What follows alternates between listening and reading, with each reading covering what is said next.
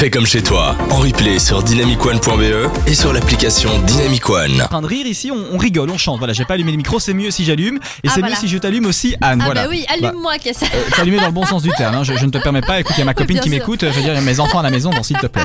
On était en train de, de parler tout à l'heure, là, donc c'était Catching Butterflies que vous avez entendu de Henri PFR. passait Et juste bien. avant, c'était euh, euh, Balance, ton Balance quoi ton d'Angèle. quoi. Et on regardait les clips avec Anne et on se disait, mais c'est quand même bien foutu parce que son C'est clip est c'est sorti il y a pas foutu. longtemps. Non, et j'avais pas encore vu le clip, donc là je. Je ouais, moi non de plus. J- découvrir. J'ai vu les articles hein, sur les réseaux sociaux parce que bon, ça on savait pas les rater. Euh, mais j'ai pas, euh, j'ai pas été les, les voir, j'ai pas été voir le truc et, et on se disait qu'il y avait une touche de belge dans ce Oui, clip. c'est vrai. Il y a, y a un- je sais pas comment l'expliquer. Je sais pas si c'est le château de Liège là, qui fait, Ouais, qui fait cette impression. Mais On dit le bouchon que- de Liège, pas le château de Liège. euh, mais je, je, je sais pas parce que euh, toi tu disais qu'il y avait un petit côté fraîcheur dans ce clip. Oui, il y a un truc vraiment frais. euh, C'est lumineux. C'est, oui, c'est clair. Je sais pas. Il y a plein de couleurs. Bah, Ouais, écoutez, voilà, merci. En tout cas, on n'est pas sur nostalgie. On va continuer euh, dans nos sujets d'actualité.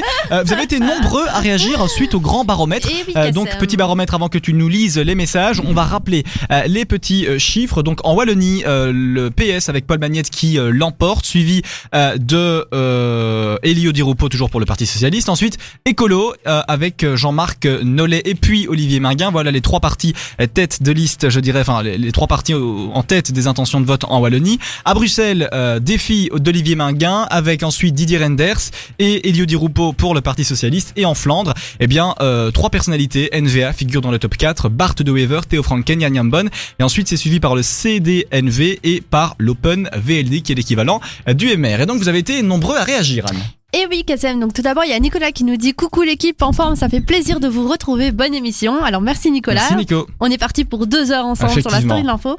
Ensuite, on a Laetitia qui dit euh, qu'on est le 24 avril et je ne sais toujours pas pour qui voter. J'espère savoir au plus vite ce sondage. C'est toujours le même.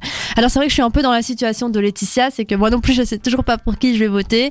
Mais euh, Ah. heureusement, on connaît une bonne application, hein, Kassem. Pour, On connaît euh, une bonne application qui s'appelle Civics et qui vous permet de voter euh, tout en, euh, en, en âme et conscience. hein. vous êtes au Ça courant de c'est qui vous on peut la voilà. télécharger aussi gratuitement, donc euh, franchement c'est cool. Ouais. Ensuite Antoine, souvent les mêmes têtes connues, je pense que pour les prochaines élections il y aura des surprises. Ensuite euh, Nashi, la politique est trop dure, sérieux les gars, qui va encore voter? Perso j'ai jamais voté et ça me va bien. Ah bon, ben Nachi, c'est pas bien, il faut aller voter. Eh non Nashi, oula oh là, tu vas te calmer là. Ensuite Stan, merci pour les explications, j'ai lu quelque chose de similaire il y a, il y a quelques jours, hâte d'aller voter pour la première fois bientôt. Eh ben oui, effectivement, euh, les élections, moi c'est quelque chose vraiment qui me passionne. hein. Moi j'adore ça. Ouais, Euh, J'adore le milieu de la politique et, et c'est quelque chose qui, pour moi, euh, toutes les élections françaises, belges, je dirais même les pays limitrophes, m'intéressent et, et je regarde avec grand plaisir tout ça. Alors c'est voilà. bien parce que tu te construis un background comme ça avec toutes ces informations. Ouais, bah écoute, moi ça fait partie de. Enfin, il y en a qui aiment le sport, il y en a qui aiment le foot. Moi je déteste ça, je sais pas comment ça fonctionne, je connais même pas les playoffs, je sais pas comment ça marche. Mais moi c'est le, c'est la politique. C'est la et- et politique. c'est ça. Chacun Et donc, son euh, truc. hein. Effectivement. D'ailleurs, dans cette émission, on aura des invités politiques qui viendront Oui. euh, dans les prochaines semaines. Chaque semaine, un invité politique qui viendra nous parler de son programme. On l'interrogera euh, de manière tout à fait équitable. Chaque semaine, un parti et un représentant. Mais ça, on vous en parlera un petit peu plus sur nos euh, différents réseaux. Alors voilà, vous avez été nombreux à réagir. Et donc toi, Anne, tu, tu ne sais pas encore trop pour qui voter, Je mais je suppose tout. que tu vas un peu taxer sur ce que tu as fait au communal. Oui, ben oui, bien sûr, je vais aller, je vais essayer d'aller dans la même direction, mais après, euh, franchement, il faut vraiment que je commence à, à m'informer, savoir que qu'est-ce qui se passe, euh, quelles sont les priorités, je sais pas, au niveau belge et tout. Enfin, moi-même, je, je, je- voilà, j'ai beaucoup de questions, je me pose pas mal de questions, donc j'espère que dans les prochains jours, j'aurai euh, des réponses Des et réponses que, et que du coup, je saurai pour qui voter euh, en fonction de ça. Eh ben écoute, je te le souhaite. Et en tout cas, n'hésite pas. 0470. Non, j'ai. Euh, on va parler de manière un peu plus sérieuse maintenant de notre deuxième sujet. Du moins, on va l'amorcer. Euh, vous avez entendu hein, parler de ces attaques terroristes au Sri Lanka. La revendication de l'État islamique a été annoncée aujourd'hui ou hier, je ne sais plus. Alors, la question se pose est-elle crédible? Bon, pour vous rappeler les faits, euh, l'attentat hein, au Sri Lanka Mhm. qui euh, a qui a été euh, donc euh, qui a touché pardon euh, des églises et des hôtels a fait 359 morts et plus de 500 blessés. Alors euh, aujourd'hui, on apprend que l'organisation terroriste euh, État islamique revendique euh, cela au nom de ces kamikazes qui ont donc fait ça pour la gloire de Dieu. On connaît toujours les revendications de l'État islamique. Alors cette revendication n'est pas une surprise, mais peut-on se demander, hein, on peut se poser la question si l'État islamique est vraiment à l'origine de cette attaque. Alors ce qui est certain, c'est que la revendication n'apporte pas la preuve d'une implication directe dans les attaques, ni dans la planification, ni dans la commission. Mais les attentats sont d'une telle ampleur, avec un tel niveau de préparation que tous les regards se tournent évidemment vers le réseau le plus connu, le groupe État islamique. Alors pour une chercheuse euh, qui est maître de conférence à Sciences Po,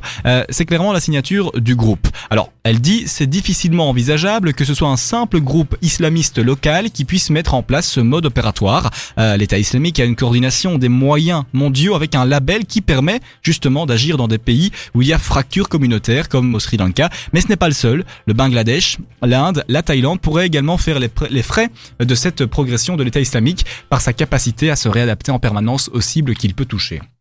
Alors oui, Mhm. c'est vrai, on peut se poser la question. Euh, on a vu il y a pas très longtemps euh, l'attentat qui a touché euh, l'Australie hein, avec euh, Christchurch, l'église Ouais, catholique qui a été visée. Ah non non, pas l'église catholique, la mosquée La pardon mosquée, qui a oui, été visée. c'est vrai, oui. J'ai lu des articles sur les réseaux sociaux en- Ouais. en, mode oui, bah, c'est normal. Maintenant, euh, c'est eux qui, qui se défendent. Ce sont les, les musulmans qui se défendent des, des catholiques parce que c'est une petite guéguerre. Enfin bon, Euh, c'est vrai que euh, on peut se poser la question de l'État islamique dans cette histoire parce que pour euh, vous rappeler les faits, l'État islamique n'a officiellement plus de territoire, hein, tout à fait apatride, mais Mhm. euh, c'est quelque chose qui est comme un poison. Je veux dire, c'est comme une mauvaise herbe. Euh, c'est pas parce qu'il y a plus de territoire que les combattants ne sont plus là. Et ça. et ça, il faut faire attention parce que ces combattants s'infiltrent un petit peu partout et donc il faut faire gaffe. Et ils sont Euh, plus discrets, ils recrutent plus de monde euh, un peu de manière euh, non officielle. Enfin, et ils peu- ont peut-être plus la rage aussi de de- C'est de- ça. d'avoir été décimés.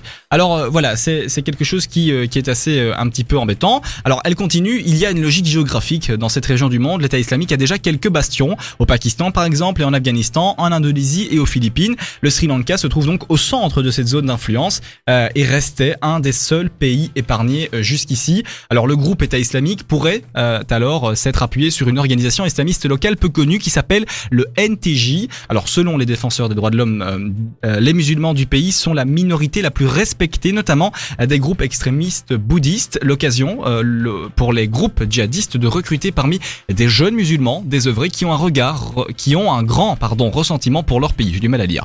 Alors euh, bon, c'est vrai que euh, est-ce que tu savais d'ailleurs qu'il y avait des musulmans au Sri Lanka? Non, je savais pas du tout.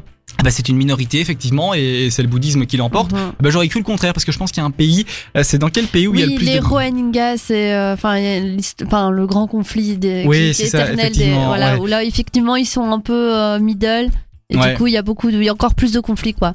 Mais là au Sri. Lanka, je pensais que c'était euh, voilà un pays complètement euh, d'Asie et que du coup c'était plus euh, effectivement le bouddhiste mais Bah écoute, euh, tu nous donneras encore un peu ton avis plus détaillé après, on va terminer. Euh, mais alors pourquoi avoir visé les chrétiens précisément? Eh bien parce qu'ils ne sont pas en parce qu'ils sont en opposition avec personne. Tuer des gens qui prônent la Mhm. paix, c'est de la barbarie à l'état pur et c'est le meilleur moyen pour que les Sri Lankais se retournent contre la minorité musulmane avec des conséquences dévastatrices pour l'unité fragile multiethnique du pays, ce que recherche exactement le groupe terroriste État islamique aujourd'hui. Eh bien pourtant, euh, il semble que les Sri Lankais rejettent toute guerre quelle qu'elle soit. Ah. Voilà, c'est vrai, il ne faut Mhm. jamais céder après euh, des attaques, il ne faut jamais avoir peur de l'autre.